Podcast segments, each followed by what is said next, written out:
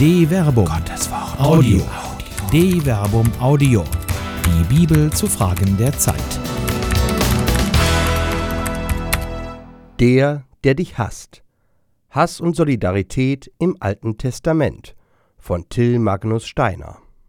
Nach dem Selbstmordanschlag des syrischen Flüchtlings in Arnsbach stand am nächsten Morgen in der Altstadt ein Schild, auf dem stand Meinen Hass kriegt ihr nicht. Diese Botschaft mit blutroter Schrift geschrieben erinnert an die Überschrift des Facebook-Posts von Antoine Leris, dessen Frau bei den Anschlägen in Paris getötet wurde. Vous n'aurez pas ma haine. Meinen Hass bekommt ihr nicht. Er schrieb an die Mörder seiner Frau. Freitagabend habt ihr das Leben eines außerordentlichen Wesens geraubt, das der Liebe meines Lebens, der Mutter meines Sohnes, aber meinen Hass bekommt ihr nicht. Hass ist ein massiver Ausdruck, der mehr als eine bloße Zurückweisung bezeichnet. Es ist eine deutliche Feindschaft mit boshaften Absichten. Der hebräische Begriff, der gemeinhin mit Hass übersetzt wird, lautet Sin A und beschreibt umfassender einen emotionalen Zustand der Aversion. Hass als Ausdruck des Glaubens. In der Gebetssprache der Psalmen ist Hass keine negative Charaktereigenschaft, sondern Hass kann gar zum Ausdruck von Gottesfurcht werden. Soll ich die nicht hassen, Herr, die dich hassen, die nicht verabscheuen, die sich gegen dich erheben? Psalm 139, Vers 21. Der Beter stellt sich auf die Seite Gottes und bekennt sich zu ihm. Aus dem Bekenntnis erwächst die Aversion gegen die Gegner Gottes. In den Psalmen werden diejenigen gehasst, die Götzen verehren, siehe Psalm 31, Vers 7, und diejenigen, die Unrecht tun, Psalm 26, Vers 5. Gottesfurcht bedeutet im Umkehrschluss, das Böse zu hassen.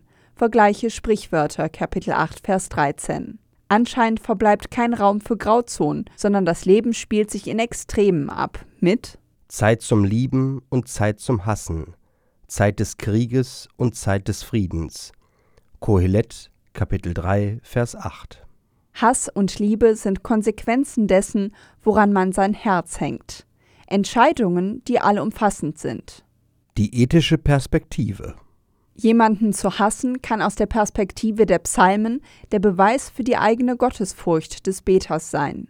Aber in den Gesetzestexten des Alten Testament finden sich auch eine zweite Perspektive. Im Buch Exodus wird folgende ethische Forderung aufgestellt. Wenn du siehst, wie der Esel deines Gegners unter der Last zusammenbricht, dann lass ihn nicht im Stich, sondern leiste ihm Hilfe. Exodus Kapitel 23, Vers 5. Selbst einem Gegner, wörtlich einem dich hassenden, hebräisch Sona Acha, soll man, wenn er in Not gerät, helfen. Die Forderung der Solidarität kennt keine Grenze und umschließt selbst diejenigen, die einen hassen. Das Gesetz in Exodus Kapitel 23 Vers 5 behandelt zwar eine konkrete Situation, aber die Grundlage ist eine ethische Forderung, die die positive Gesinnung des Angesprochenen in einer Entscheidungssituation einfordert. In der Not ist Hass kein Kriterium. Hass und Hassen. Die Psalmen zeigen, dass Hass ein Teil des Menschseins ist. Es ist menschlich zu hassen. Der Hass kann sogar zum Beweis des Gottglaubens werden und erhält so eine positive Konnotation. Es ist nicht verboten zu hassen, aber Exodus Kapitel 23 Vers 5 zeigt auch, dass Hass als Handlungsmassime die Solidarität der Menschen untereinander als Grenzen haben kann. Man darf jemanden, der Unrecht tut, hassen, und man kann Hass mit Hass begegnen, aber auch dieser Hass hat Grenzen.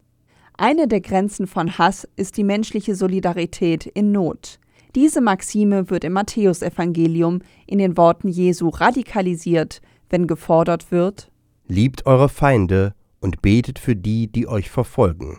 Matthäus Kapitel 5, Vers 44.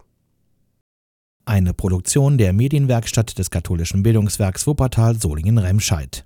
Autor Till Magnus Steiner, Sprecher Jana Turek und Marvin Dillmann.